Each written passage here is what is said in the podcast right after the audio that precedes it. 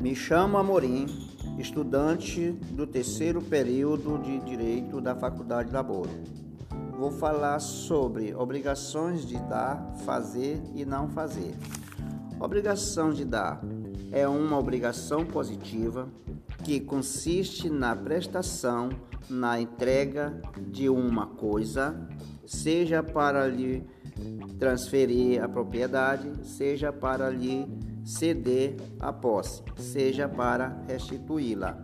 Obrigação de fazer é uma atividade, um serviço que vincula o devedor ao credor.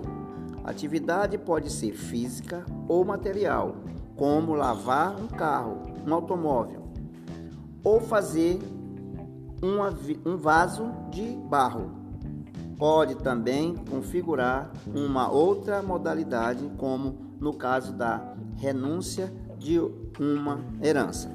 Diferença entre a obrigação de dar e a obrigação de fazer: a obrigação de dar consiste numa prestação de coisa e a obrigação de fazer consiste numa prestação de fato.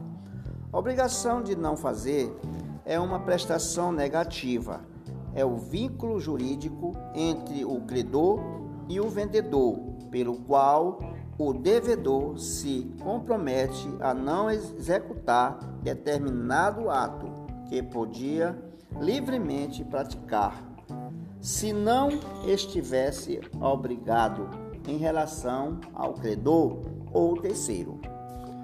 O direito das obrigações tem relevância, importância pois muitas das relações humanas têm conteúdo obrigacional, como no âmbito econômico. Um exemplo é o contrato de compra e venda.